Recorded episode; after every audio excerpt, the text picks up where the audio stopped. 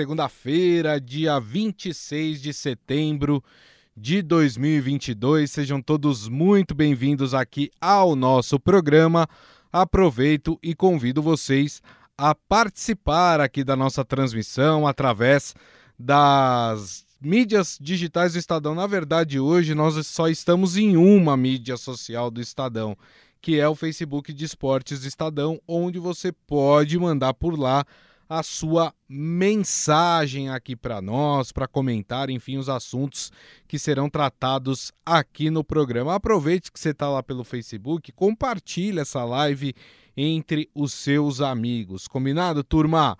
Bom, hoje a gente vai falar sobre a vitória do São Paulo, aliás, bela vitória do tricolor paulista, né? O São Paulo goleando o Havaí 4 a 0 e com isso São Paulo dá mais uma subida na tabela aí do Campeonato Brasileiro. Uh, respira o time do São Paulo, né? E, e consegue chegar aí a uma colocação que pelo menos dá a ele uma certa tranquilidade, até porque o São Paulo tem a final no sábado contra o Independente Del Valle pela Copa Sul-Americana. E claro, a gente vai comentar também sobre o jogo da seleção contra a Gana, que foi na sexta-feira, mas foi depois do nosso programa. É, e a gente vai falar, claro, sobre o jogo de amanhã, né? O Brasil amanhã volta a campo para enfrentar a Tunísia, seu último adversário antes da Copa do Mundo. E também vamos falar das equipes que subiram aí, porque já tem gente que subiu aí no Campeonato Brasileiro, mas em divisões inferiores, né? Tem gente que subiu para a Série B, tem gente que subiu para a Série C, enfim, a gente também vai passar esses resultados. Mas antes, deixa eu dar meu boa tarde aqui para ele, Robson Morelli. Tudo bem, Morelli? Boa tarde, Grisa. Boa tarde, amigos. Boa tarde a todos. Grisa, o São Paulo atropelou o Havaí do Lisca. Lisca que você teve a oportunidade de ver no Santos por oito rodadas. O Lisca que não fica em lugar nenhum, agora está no Havaí. O São Paulo faz quatro gols, gols bonitos alguns, né? O gol do Patrick foi sensacional. É, e aí respira aliviado, fica exatamente no meio da tabela do Campeonato Brasileiro e vai pensar unicamente nessa semana na Sul-Americana. A gente está pensando muito em eleição, né, Grisa? No domingo, o São Paulo vai pensar na final da Sul-Americana. E ganhando, Grisa, o São Paulo, para mim, muda de patamar. O São Paulo entra na mesma prateleira de campeões da temporada, junto com o Palmeiras, que ganhou o Campeonato Paulista e está aí tentando ganhar o Campeonato Brasileiro, junto com Corinthians ou Flamengo, que disputam a final da Copa do Brasil, e junto também com Flamengo de novo ou Atlético Paranaense que decidem a Libertadores. Então, para mim, o São Paulo conseguindo a façanha de ganhar a Sul-Americana, o São Paulo muda de patamar, resgata a sua tradição, time vencedor, é, e aí vai ter um 2023 muito mais tranquilo, Gris, amigos. É isso aí, muito bem. Bom, deixa eu ver se já tem aqui os amigos comentando. Os amigos estão chegando aqui pela nossa transmissão né, pelo, pelo nosso Facebook, né? Hoje a transmissão excepcionalmente somente no nosso Facebook, facebook.com barra Estadão Esporte, mas a gente já começa a falar sobre essa vitória do São Paulo, né, que a gente está comentando aqui, essa vitória que faz com que o São Paulo é, suba na tabela do Campeonato Brasileiro. Para vocês terem uma ideia, o São Paulo com essa vitória vai a 37 pontos. É, sobe para a décima colocação do Campeonato Brasileiro, ainda uma colocação intermediária. Mas, por exemplo, o próprio Havaí que perdeu do São Paulo tem 28 pontos, ou seja, o São Paulo abre 9 da primeira equipe que está dentro da zona do rebaixamento. Ou seja, as ambições do São Paulo, se continuar assim, começam a mudar, né, Morelli? Cris, é isso. São Paulo que né, focou nas Copas é, e está na final da Copa Sul-Americana, mas não pode perder de vista o Brasileirão. Por quê? A gente já falou isso muito, porque o Brasileirão rebaixa. Então, São Paulo tem que jogar para não correr risco de rebaixamento. No meu modo de ver, não corre. Tem muito time ruim, pior do que o São Paulo, na parte inferior da tabela. Então, para mim, o São Paulo não corre risco. Agora, o São Paulo também não pode perder de vista, Grisa, o G6, ou G7, ou G8, dependendo das combinações. Porque o caminho para estar na Libertadores do ano que vem também é pelo Campeonato Brasileiro. Se o São Paulo não conseguir ganhar o título da Sul-Americana, ele vai ter que ganhar esse caminho, conseguir esse caminho pelo Brasileirão. Então, então vai ser mais difícil se ele tiver em posições inferiores na tabela. Décimo colocado com 37 pontos, dá para brigar, né? Dá para olhar para cima e falar, pô, dá para a gente chegar.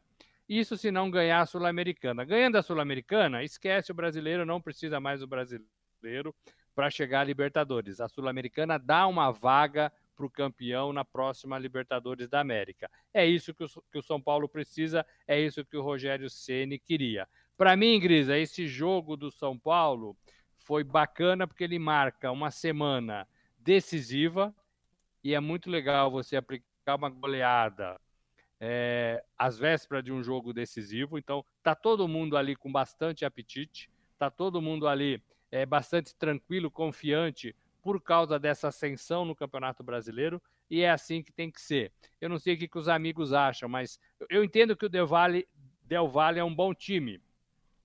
Já deixou Corinthians para trás, Sim. já deixou Boca Júnior para trás, River Plate para trás, mas ainda assim eu olho para o São Paulo e vejo o São Paulo mais time do que o, o, o Del Valle. Então, para mim, o São Paulo tem grandes chances de ganhar a Sul-Americana. É isso aí. Né? O, e, o, e a exibição de São Paulo acho que ficou uma coisa é, talvez é, para o mais otimistas dos São Paulinos, né? pensando nessa, nessa final contra o Del Valle, né? o São Paulo fez uma boa partida, dominou o jogo, né? É, e talvez o São Paulo ele vá para essa, esse jogo contra o Del Valle, Morelli, é, com uma boa impressão, pelo menos a gente sabe, é partida única, né? É, partida única, tudo pode acontecer.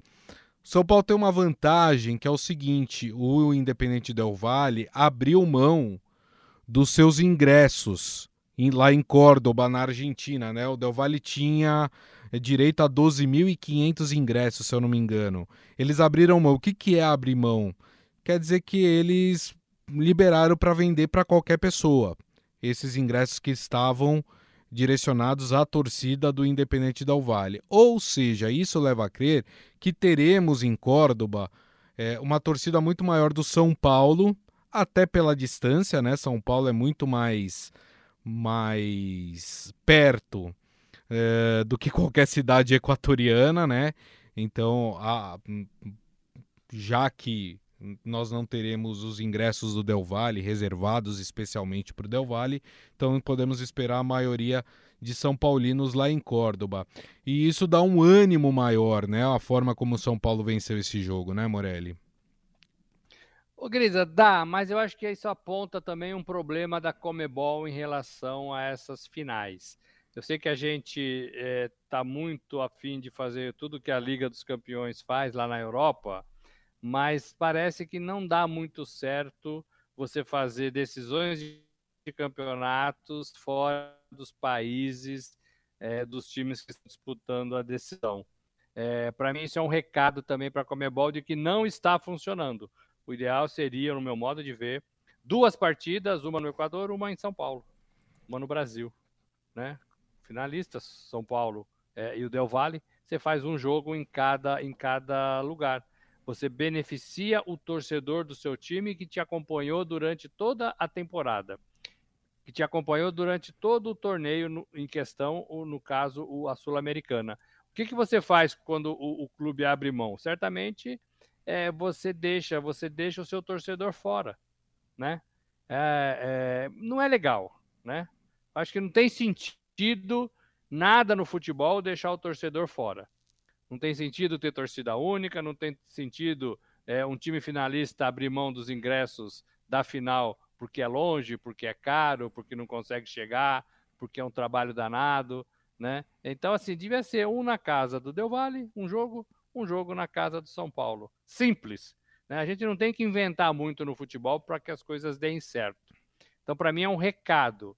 É, talvez o São Paulo, pela proximidade, né? Talvez não, né? Pela proximidade, é, vai ter mais torcedor. Você vai para Córdoba, é, de ônibus. Né? A torcida vai para Córdoba de ônibus. É, e aí você consegue, você consegue ver o seu time jogar. Mas é um trabalho danado, né? Melhor fosse se seria no Murumbi uma das partidas. Perfeito. É isso aí.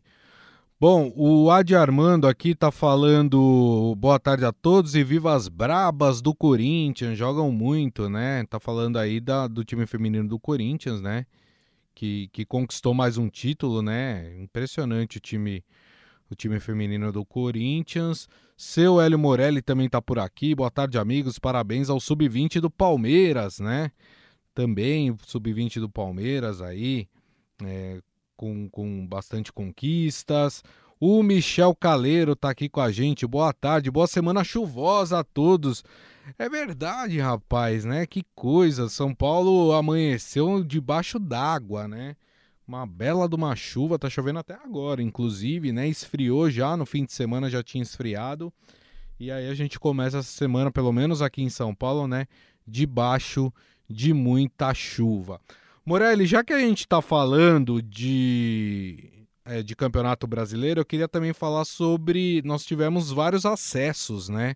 Aí nesse final de semana, né? Importante. Eu vou começar lá de baixo, lá da Série D, tá? Quem subiu para a Série C do campeonato brasileiro, né? Quatro times subiram aí para a Série C do Campeonato Brasileiro. O América do Rio Grande do Norte, que inclusive foi o campeão da Série D, né? São Bernardo, né, time aqui do, da Grande São Paulo, Pouso Alegre de Minas Gerais e o Amazonas do Amazonas, esses os quatro times que subiram para a Série C do Campeonato Brasileiro. E tivemos também, né, confirmado, confirmados os quatro acessos para a Série B do ano que vem. Então vamos lá.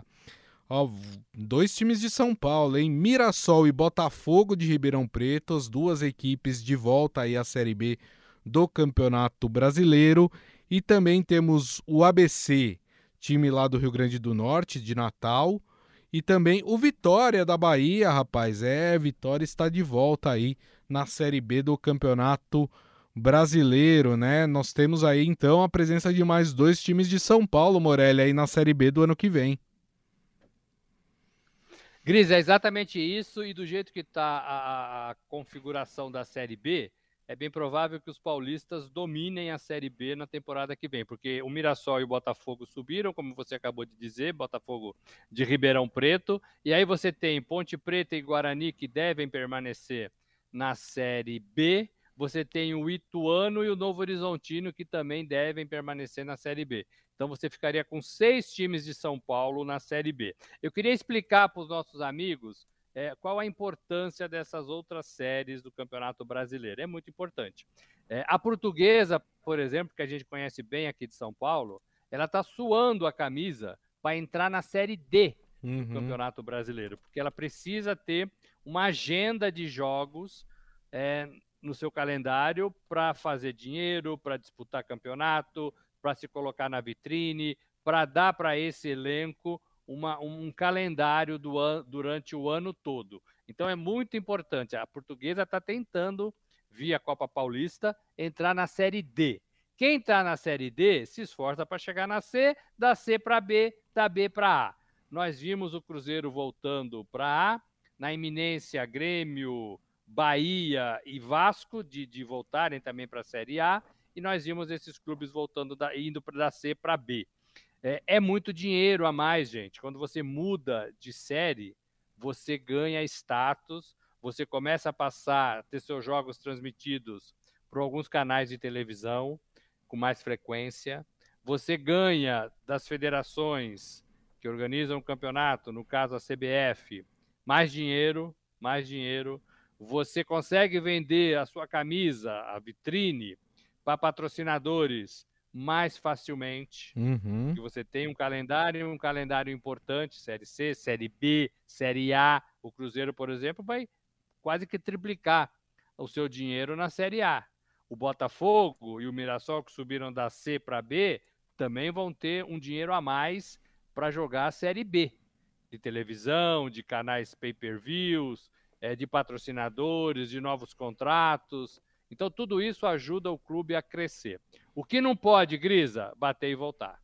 Sim. Né? Bater e voltar. Bater na divisão de cima e voltar para a divisão de baixo. Então, é um desafio para todos esses clubes que subiram é, e que estão tentando aí uma vida nova em divisões melhores das suas atuais. É isso aí, muito que bem. Olha só, o Adi Armando aqui comentando, falando, ganham e gastam mais dinheiro também na mudança de série, né? É, porque você precisa se reforçar e o dinheiro do patrocínio acaba aumentando, né? Porque enfim, você acaba tendo mais, conforme você vai subindo, né? Você vai tendo mais visibilidade e o patrocinador aparece mais. É claro que o clube acaba cobrando mais também do seu patrocinador. A Palma Polese aqui com a gente, falando portuguesinha muito injustiçada desde sempre, né? Uh, o Michel Caleiro lembrando aqui que o Guarani e o Novo Horizontino brigando para não caírem, né? E aí ele está se referindo em relação à Série B para a Série C né, essa, essa caída. Né? Só deixa eu registrar aqui que o Michel Caleiro, ele falando só a favor dos jogos finais, com ida e volta. Ele está falando em relação à Sul-Americana né, e também a Libertadores, que agora são realizados com partidas únicas. Fala, Morelli, você queria falar alguma coisa? Duas coisas. É, o que, quem falou dos clubes mais caros, não sei se foi o Ivan, é, você tem razão. O, Foi o Adi Armando das... aqui. Gast... Ganham Armando, e gastam mais dinheiro. Gastam porque tem que formar elencos melhores. Aí começa a pagar mais para jogadores. O Cruzeiro vai viver isso.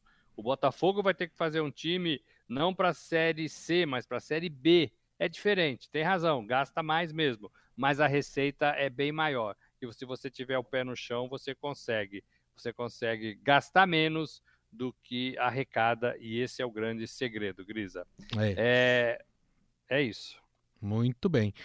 Vamos falar de seleção brasileira, Morelli? É, rapaz, todo Bora. mundo aí empolgado aí com a seleção brasileira, né? Nós não tivemos jogo, é, aliás, nós tivemos jogos na sexta-feira, o Brasil contra a Gana, o Brasil ganhou por 3 a 0 com aquela formação super ofensiva, né? É, a gente não falou sobre o jogo porque o jogo aconteceu depois é, que o programa foi exibido, mas queria uma análise do Morelli, a sua impressão sobre a, a seleção brasileira, a seleção super ofensiva. Eu acho que agradou mais pelo primeiro tempo do que pelo segundo, né, Morelli? Até porque depois o Tite foi fazendo algumas modificações é, e quando vai muito fácil, o jogador também é, desiste um pouco, né? Fica passando o pé em cima da bola e não era esse o propósito. Tem várias formas de você ver aquele jogo do Brasil contra a Gana. A primeira delas é o Brasil não vai jogar assim na Copa. O Brasil foi meio, meio, meio mole, meio passando o pé em cima da bola, estava é, muito fácil. O Brasil não vai encontrar essa facilidade na Copa do Mundo. Gana me enganou, achei que poderia ser um time mais forte. Vai estar tá na Copa, Gana. É, mas foi um time fraco, presa foi. fácil para o Brasil. É, então, valeu para pouco, no meu modo de ver. É, essa formação ofensiva com Vinícius Júnior, com Richardson, com Neymar, é, é, é, com Rafinha, ela é boa, mas ela não é a formação do time brasileiro. Ela é um, uma opção de jogo. Tá certo, Tite, de treinar opções de jogo para jogo, quando o Brasil tiver numa situação mais apertada. Duvido que o Brasil jogue com apenas um volante. No caso, foi o Casemiro. É, não vai jogar assim, o Brasil vai ter dois volantes. É, e para mim a grande novidade foi improvisar o Militão na direita. Uhum. O Brasil não fez isso as eliminatórias todas, né? É, então é uma opção é, de jogo. Então o que nós vimos contra a Gana é uma opção de jogo, não é o time do Brasil que vai ser na Copa. Desse ponto de vista, Grisa, é, ou o Tite está muito confiante em tudo que ele tem, é, porque talvez fosse mais interessante ele jogar com o time principal do Brasil para já ir treinando. Olha, meus 11 caras são esses, é assim que a gente vai jogar a Copa do Mundo. Sim. É, e aí você já começa a entrosar, você ganha dois amistosos contra a Gana e amanhã contra a Tunísia, que você pode trabalhar os 11 principais, os 11 titulares, o time que o Brasil realmente vai ter contra a Sérvia, Suíça e Camarões. É, então, não foi isso que aconteceu. Também vale. Também vale para ele treinar é, é, é opção ofensivas. E vi, acompanhei alguns jogos da, da Liga das Nações, das seleções europeias, todo mundo meio com o freio de mão puxado, todo mundo é, testando ainda, todo mundo escondendo o jogo, ninguém colocando o pé para valer para não se machucar e ficar fora da Copa. É, temos o exemplo do Arana, que ficou fora, né, se machucou e não vai disputar a Copa Sim. do Mundo. É uma pena porque ele era jogador da, da lateral esquerda do Brasil. Então eu vi a Suíça ganhando da Espanha, a Suíça que está no caminho do Brasil. É, então, todo mundo meio que testando com alguns jogadores é, que não é ou não são esses que talvez estejam nos principais times durante a Copa. Gente, esqueçam tudo que vocês estão vendo, Copa do Mundo é outra coisa. Copa do Mundo não tem moleza. Se o Brasil jogar com Gana de novo na Copa do Mundo, vai ser uma pedreira, vai ser uma pedreira. É isso. E amanhã o Brasil faz o seu último amistoso e aí começa de fato a preparação. Tem a lista para a FIFA, depois tem a lista do é, com corte, né, menorzinha um pouquinho, depois tem uma parada lá em Turim, na Itália, de cinco dias, Grisa, como o Tite falou para nós, e depois, no dia 24 de novembro, o Brasil faz sua estreia na Copa do Mundo. Perfeito. Tá aí já, né? Perfeito. Aliás, né, já vamos ter mudanças e já vou falar delas aqui para o jogo contra a Tunísia, porque o Tite está usando, na verdade, essa, esses dois amistosos para fazer testes, né? Aquele time que ele, que ele colocou para jogar contra a Gana foi um teste que ele fez de uma formação que talvez ele precise utilizar em algum momento na Copa do Mundo. Só registrar aqui, ó, o Adi Armando, primeiro tempo jogaram muito bem, toques de primeira, jogo rápido, sem dúvida para a Copa vai ser mais travado, não tão ofensivo, né? E ele ainda fala que acho que vai testar o Pedro contra a Tunísia, é a última chance de teste, né? A gente está falando sobre isso. Morales citou Liga das Nações, daqui a pouco eu vou falar de Liga das Nações, porque interfere diretamente também aí na qualidade dos times né, para a Copa do Mundo. Teve seleção grande caindo para a Liga B, né, que seria uma segunda divisão da Liga das Nações. Mas olha só a provável escalação do Brasil contra a Tunísia e vocês vão perceber como é bem diferente daquele time que jogou ali. Bem diferente não, né? Mas tem algumas mudanças ali pontuais é, no time que jogou contra a Gana. O Brasil deve ir a campo com Alisson no gol, Thiago Silva e Marquinhos na zaga, Alex Teles e Danilo na lateral direita. Aí a, a novidade é o Danilo jogando pela direita e não o Militão. Dois volantes mais de contenção, Casimiro e Fred, né? E aí sai Vinícius Júnior, Lucas Paquetá joga mais pela ponta, também não entendi por que, que não deixa o Vinícius Júnior né? Rafinha na outra ponta e ali mais centralizados no ataque, Neymar vindo é, mais de trás, né? E o Richarlison ali é, como, como principal atacante é, do Brasil. Mas concordo, acho que ele poderia fazer mais testes, né? Acho que o Pedro poderia entrar aí no lugar do, do Richarlison. Acho que o Rodrigo poderia entrar no lugar do Paquetá, já que ele vai usar o Paquetá de ponta. Ele poderia usar o Rodrigo de ponta, né? Enfim, mas é o Tite fazendo testes, né, Morelli? É duro entrar na cabeça do Tite e tentar entender o que, que ele está pensando de tudo isso, né? Ele coloca jogadores em posições é, que não são a, a, posição deles, né? O Paquetá não é ponta direita, né?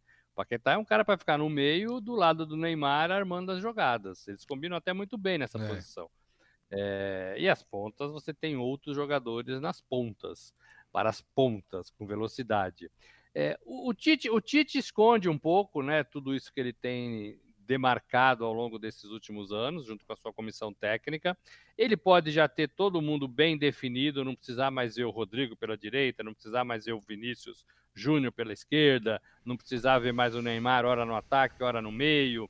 Então parece que ele está ele tá querendo testar opções mesmo é, de jogo, né, de situações, no meu modo de ver, adversas para o Brasil na Copa. Então você está perdendo de 1 a 0 para a Bélgica, quais são as suas opções para você mudar essa partida? É, ou com os atletas que você tem em campo, ou com os atletas que você tem no banco, ou numa formação diferente. Então parece que ele está nessa fase e para mim os jogadores já estão mais bem definidos. Ele falou para gente, né, Grisa, é, que vai ser um processo bem fácil, né, de você escolher os 26 e de você avisar para quem não vai que eles não vão. Né? Eu acho que é um processo bem dolorido, né? Com você certeza. chegar até aí e você não ir para a Copa do Mundo. Mas ele diz que transa isso muito bem. Então a gente está tentando entrar na cabeça do Tite. A partir da lista que vai ser entregue só lá em novembro, é, aí você começa a pensar um pouquinho mais em cima dos jogadores. Ó, se apertar, você tem esses e aqueles com funções que podem ser essas ou aquelas. Aí a gente começa a entrar um pouco mais é, nas opções do Tite. Agora tá né, 45 jogadores, é um leque que não adianta a gente analisar muito os times. Eu acho que ele está ali fazendo essas últimas observações, mas para mim ele já tem quase tudo definido, viu, Grisa? É, exatamente. Muito bem, amanhã a gente fala mais sobre essa partida, né? Porque a partida acontece amanhã, três e meia da tarde, horário de Brasília, num estádio que Marquinhos, Thiago Silva, Neymar conhecem muito bem, né? O Parque dos Príncipes, estádio que joga o Paris Saint-Germain, né? Time desses três jogadores da seleção brasileira. O pessoal está comentando muito sobre as seleções europeias aqui, né? É, deixa eu ver se eu pego aqui um, um, um comentário aqui do, do pessoal, ó, do seu L aqui, por exemplo, né? Seleção tem tudo para ganhar o título, pois na Europa eu não vejo adversário em condição de ganhar do Brasil, né? É, quem mais falou? Ah, o Adi Armando aqui também falando, ó, ele disse, tem, uh, acho que a Argentina é a única ou a maior pedra no caminho da seleção brasileira. E se teve essa essa noção, Morelli, talvez algumas das seleções que a gente aponta aqui como favoritas para ganhar o título na Copa do Mundo é, terem decepcionado de certa forma na Liga das Nações, né, que está rolando aí rolou algumas rodadas em, em, dias passados, né?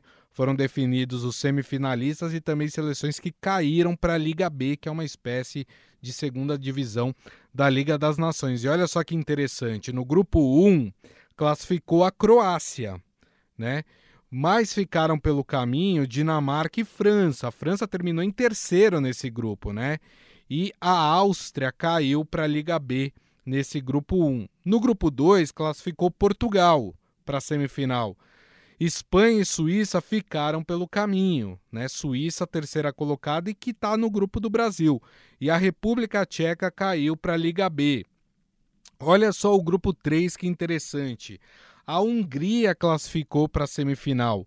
Itália e Alemanha é, ficaram pelo caminho. A Itália não está na Copa do Mundo, mas a Alemanha, que terminou em terceiro lugar, tá na Copa do Mundo. E olha só quem caiu para a Liga B nesse grupo: a Inglaterra. A Inglaterra que até então tinha gente apontando ela como uma das favoritas aí ao título da, da Copa do Mundo, né? Só marcou dois pontinhos. Né, e caiu para a Liga B.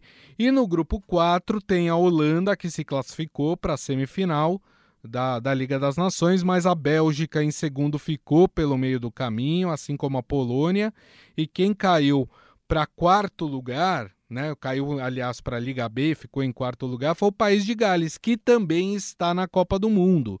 Né? Então, duas seleções que estão aí na Copa do Mundo, Inglaterra e País de Gales, caindo para a Série B da Liga das Nações e ou várias outras seleções europeias que estão na Copa do Mundo ficando de fora aí das semifinais da Liga das Nações. Isso é um é um anúncio de que talvez essas seleções não estejam tão fortes ou vai de encontro com aquilo que você falou é, um pouco antes, Morelli, que talvez elas estejam já se preservando pensando aí em Copa do Mundo? Pode ser um prenúncio para algumas seleções. A Inglaterra é sempre um time que a gente canta de verso em prova e, e verso e prosa em todas as Copas e ela nunca faz jus a toda essa fama que ela carrega. O time inglês, o melhor campeonato do é. mundo, né? Os melhores jogadores estão na Inglaterra, mas a seleção não vai, né? Não vai. É, então talvez seja um prenúncio para algumas seleções. Gris, eu acho que tem muita gente escondendo o jogo. Não tem ninguém muito preocupado com a Liga das Nações e, e Copa do Mundo é bem, bem diferente. Eu, eu, eu, eu vi um jogo é, é, morno, morno de Holanda e Bélgica. E para mim são dois, duas seleções que a gente vai ter que esperar muito mais do que ela, elas apresentaram nessa Liga das Nações no fim de semana. Para mim são dois times interessantíssimos, interessantíssimos. É, mas não jogaram, fizeram um jogo ali de compadre, um jogo de toca dali, toca daqui, e quase nada aconteceu. A Holanda ganhou de 1 a 0. É, então, assim, não acredito nisso, Grisa, não acredito e acho que o Tite e os jogadores do Brasil também não devem acreditar, porque chega lá é tudo mais difícil, é tudo complicado, é tudo, uhum. ó, suor. Aí o Brasil acha que está melhor do que todo mundo, como o seu Hélio disse aí, e aí o Brasil volta para casa mais cedo. Armadilha, armadilha para brasileiro, hein? Armadilha para brasileiro, a gente tem que aprender a isso. Acho também, como disse, acho que não sei quem foi que disse, já, já esqueci, que a Argentina é uma pedra no sapato, sim. A Argentina está muito afim dessa despedida de Copa do Mundo do Messi. O Messi está muito afim, essa geração aprendeu a ganhar, meio tardiamente, mas aprendeu a ganhar. E essa Argentina joga assim legal é, a gente vai ter que ficar de olho nessa Argentina. Agora, é claro que o Brasil tem condições, é claro que o Brasil chega no Catar como um dos favoritos a ganhar a Copa. Sempre foi assim, né? Sempre foi assim.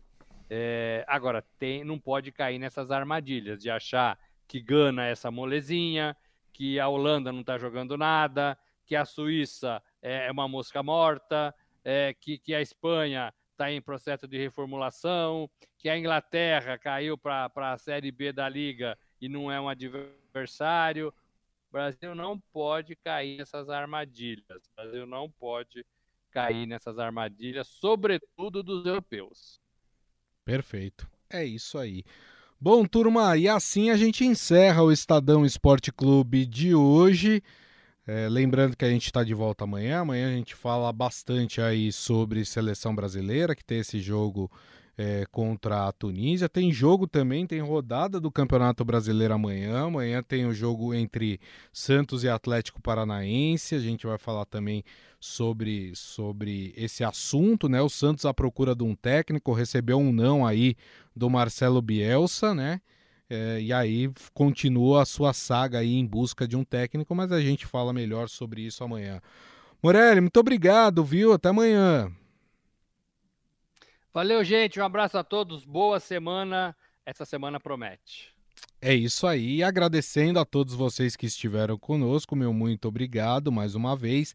Lembrando que daqui a pouco tem o podcast que vocês podem ouvir pelo tocador de podcast da sua preferência. E amanhã, uma da tarde, estamos de volta com a nossa live aqui nas mídias digitais do Estadão: Facebook, YouTube, Twitter e também o LinkedIn. Combinado, turma? Então, a todos. Uma ótima segunda-feira, excelente semana para todos nós, semana importante, semana que, que antecede aí o dia do pleito, o dia das eleições brasileiras, né?